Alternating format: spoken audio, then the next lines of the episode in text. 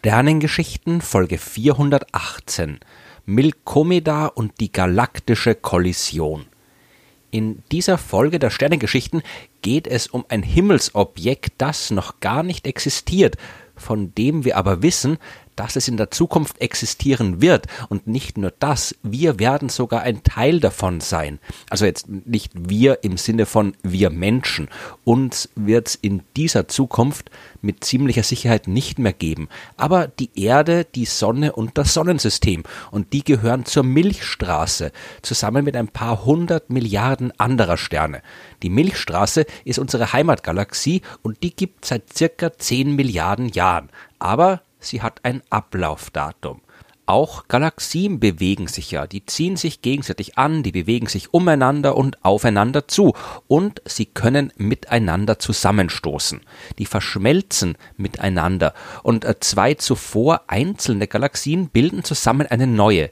Genau das wird mit unserer Milchstraße passieren. Die wird mit ihrer Nachbargalaxie zusammenstoßen. Das klingt dramatisch und das ist auch dramatisch, aber es dauert noch ein bisschen, bis es soweit ist und uns wird dabei mit ziemlicher Sicherheit nicht viel passieren. Aber es ist ein ziemlich spannender Vorgang und den schauen wir uns deswegen ein bisschen genauer an und klären zuerst einmal die Ausgangssituation. Galaxien, die sind nicht gleichförmig im Universum verteilt, die bilden Gruppen, die Galaxienhaufen. Und die Gruppe, zu der wir gehören, trägt den unspektakulären Namen lokale Gruppe. Und ich habe in Folge 371 ausführlich darüber gesprochen. Die besteht aus ein paar hundert Galaxien. Die meisten davon sind aber eher kleine Zwerggalaxien. Nur zwei sind wirklich große, quasi ausgewachsene Sternensysteme. Das sind unsere Milchstraße und die Andromeda-Galaxie. Welche von beiden größer ist, das ist immer noch nicht absolut klar. Früher hat man gedacht, dass die Andromeda-Galaxie ein bisschen mehr Masse hat als die Milchstraße. Neuere Forschung hat gezeigt, dass vermutlich doch unsere Milchstraße massereicher ist. Aber auf jeden Fall sind beide sehr groß und einander vergleichsweise nahe. Sieht man von ein paar winzigen Zwerggalaxien ab, ist die Andromeda-Galaxie unser galaktischer Nachbar mit einem Abstand von zweieinhalb Millionen Lichtjahren und sie kommt auf uns zu. Das mag für manche seltsam klingen, ja, weil man hört ja immer wieder, dass sich alle Galaxien im Universum voneinander entfernen, da der Kosmos sich ja seit dem Urknall immer weiter ausdehnt. Und äh, das stimmt auch, allerdings nur für sehr, sehr große Abstände. Wenn wir die Galaxien in anderen Galaxienhaufen betrachten, dann bewegen die sich tatsächlich alle von uns fort.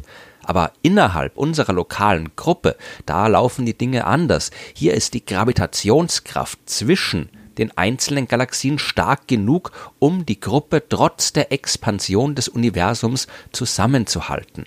Und manche der lokalen Galaxien, die bewegen sich eben auch aufeinander zu, so wie die Andromeda und die Milchstraße. Aus unserer Sicht bewegt sich die Andromeda-Galaxie mit 110 Kilometern pro Sekunde auf uns zu. Das heißt aber jetzt nicht unbedingt sofort, dass es auch eine Kollision geben muss, denn die Andromeda bewegt sich nicht nur auf uns zu, es gibt auch eine seitliche Bewegung. Es kann also auch sein, dass die beiden Galaxien einfach aneinander vorbeifliegen. Um das zu klären, muss man genau diese seitliche Bewegung messen, was schwierig ist. Viel schwieriger als nur die sogenannte Radialgeschwindigkeit zu messen, also die Geschwindigkeit, mit der sie auf uns zukommt in direkter Linie. Die kann man recht einfach messen über den sogenannten Doppler-Effekt. Darüber habe ich auch schon oft gesprochen. Ja, wenn sich eine Lichtquelle auf uns zu oder von uns weg bewegt, dann ändert sich die Frequenz, also die Farbe des Lichts, die wir beobachten. Genauso wie sich auch die Tonhöhe einer Schallquelle ändert, wenn die sich auf uns zu oder von uns weg bewegt, wie man bei jedem Einsatzfahrzeug hören kann. Das Licht der Sterne in der Andromeda-Galaxie können wir sehr gut auf diesen Effekt untersuchen. Um aber auch die seitliche Bewegung zu messen, müssen wir tatsächlich die Position der Sterne in der Andromeda extrem genau bestimmen und auf Veränderungen im Laufe der Zeit untersuchen. Und extrem genau heißt hier wirklich extrem genau. Man muss Veränderungen der Sternpositionen messen, die nur ein paar Tausendstel eines Pixels der Kamera des Hubble Weltraumteleskops entsprechen. Trotz dieser Schwierigkeiten ist das aber im Jahr 2012 gelungen. Man hat die seitliche Geschwindigkeit der Andromeda gemessen. Die liegt bei 17 Kilometern pro Sekunde und das ist zu wenig, um eine Kollision zu vermeiden. In ungefähr 3,9 Milliarden Jahren werden die beiden Galaxien miteinander kollidieren. Aber was heißt jetzt das Wort Kollision, wenn es um zwei Galaxien geht? Ja, das ist definitiv nicht etwas, wo irgendwas aufeinanderkracht, nichts, wo tatsächlich physische Objekte miteinander kollidieren. Da ist einfach viel zu viel Platz zwischen den Sternen und es ist verdammt schwer, das irgendwie zu veranschaulichen. Wenn wir die gewaltige große Sonne mit ihrem Durchmesser von 1,4 Millionen Kilometern auf die Größe eines Tischtennisballs schrumpfen, dann wäre in diesem Maßstab der uns nächstgelegene Stern immer noch 1100 Kilometer weit weg und die gesamte Milchstraße wäre in diesem Maßstab immer noch 30 Millionen Kilometer groß. Okay, gut, jetzt im Zentrum einer Galaxie, da stehen die Sterne dichter beieinander als in den Außenbereichen, wo sich die Sonne befindet. Aber selbst wenn man das berücksichtigt, dann stehen in diesem Tischtennisball der Galaxie die Sterne im Schnitt mehr als drei Kilometer weit auseinander. Und das gilt für die Andromeda genauso. Wir haben also zwei Objekte, die im Wesentlichen aus leerem Raum bestehen, in dem sich ab und zu mal ein Stern befindet. Eine Kollision ist hier also eher ein Durchdringen, ja, die Chance, dass da tatsächlich zwei Sterne physisch in echt zusammenstoßen, die ist also so enorm gering, dass man das getrost ignorieren kann. Ich habe vorhin gesagt, dass die beiden Galaxien in 3,9 Milliarden Jahren kollidieren werden.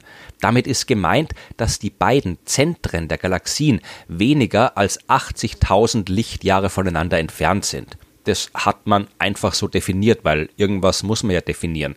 Die Kollision ist damit aber nicht vorbei. Ja, die beiden Galaxien werden einander durchdringen und sich dann wieder voneinander entfernen. Aber nicht weit, denn durch ihre gegenseitige Anziehungskraft haben sie sich abgebremst. Zwei Milliarden Jahre nach der ersten Begegnung also in knapp sechs Milliarden Jahren von heute an, werden sie sich erneut treffen und dann miteinander verschmelzen. Aus den beiden Spiralgalaxien, die Milchstraßen und Andromeda jetzt sind, wird eine elliptische Galaxie entstehen, also ein gewaltiger kugelförmiger Haufen aus Sternen in dieser fernen Zukunft, ja, da wird es keine Menschen mehr geben. Wir werden dabei nicht zusehen können und wir werden nicht in dieser neuen Galaxie leben. Aber wir haben sicherheitshalber schon mal einen Namen für sie gefunden. Die Astronomen Thomas Cox und Abraham Loeb haben in einer Arbeit aus dem Jahr 2007 den Namen Milkomeda für die verschmolzene Galaxie gewählt und der ist geblieben. Unsere Sonne, die hat eine längere Zukunft vor sich als die Menschheit. Die wird noch circa sechs Milliarden Jahre lang existieren und die Verschmelzung von Milchstraße und Andromeda durchaus miterleben. Ihr Schicksal ist allerdings auch nicht völlig klar. Meine, selbstverständlich werden durch die Kollision die Bahnen und die Positionen der Sterne ordentlich durcheinander geschleudert. Computersimulationen zeigen, dass wir dabei mit ziemlicher Sicherheit ein bisschen nach außen rücken. Momentan befinden wir uns ja knapp 26.000 Lichtjahre vom Zentrum der Milchstraße entfernt. Nach der Verschmelzung werden wir ein Stück weiter vom Zentrum der neuen Galaxie entfernt sein. Es kann allerdings auch sein, dass wir deutlich weiter draußen landen, mehr als 50.000 Lichtjahre oder noch weiter vom Zentrum entfernt. Und in 12 Prozent der Fälle sind wir bei den Simulationen auch komplett aus dieser neuen Galaxie geworfen worden. Ich meine, für die Erde spielt das alles keine große Rolle. Denn einerseits wird das Sonnensystem selbst bei all dem nicht verändert. Die Erde und die anderen Planeten, die werden weiterhin ihre Runde um die Sonne ziehen, egal wo die sich gerade rumtreibt. Und andererseits ist die Erde dann sowieso schon längst komplett unbewohnbar geworden. In den späteren Phasen ihres Lebens wird die Sonne deutlich heißer brennen als jetzt und die Temperaturen auf der Erde werden zum Zeitpunkt der Galaxienkollision schon weit über den lebensfreundlichen Werten liegen. Es gibt übrigens doch was, was bei dieser Kollision tatsächlich zusammenstoßen wird. Denn sowohl unsere Milchstraße als auch die Andromeda-Galaxie, die haben in ihrem Zentrum ein supermassereiches schwarzes Loch. Das in der Milchstraße ist circa 4 Millionen Sonnenmassen schwer, bei Andromeda sind es 100 Millionen Sonnenmassen. Und nach der Verschmelzung der beiden Galaxien werden diese beiden gewaltigen Objekte einander im Zentrum der neuen Galaxie umkreisen. Ungefähr 17 Millionen Jahre lang werden sich die beiden schwarzen Löcher immer näher kommen und schließlich zusammenstoßen, um zu einem noch gewaltigeren schwarzen Loch zu verschmelzen die Milkomeda-Galaxie, die wird dann das absolut dominierende Objekt der lokalen Gruppe sein, weil ansonsten gibt es ja dort nur noch Zwerggalaxien. Mit Ausnahme der Dreiecksgalaxie M33. Die hat immerhin noch circa 5 Milliarden Sterne und ist circa 60.000 Lichtjahre groß. Momentan ist die 3 Millionen Lichtjahre von der Milchstraße entfernt und nach der Entstehung von Milkomeda wird sie diese neue Riesengalaxie quasi als äh, Satellitengalaxie umkreisen, obwohl es auch sein könnte, dass sie schon vorher mit der Milchstraße verschmilzt oder in den Wirren dieser Kollision komplett aus der lokalen Gruppe rausgeworfen wird. So genau lässt sich das nicht vorhersagen.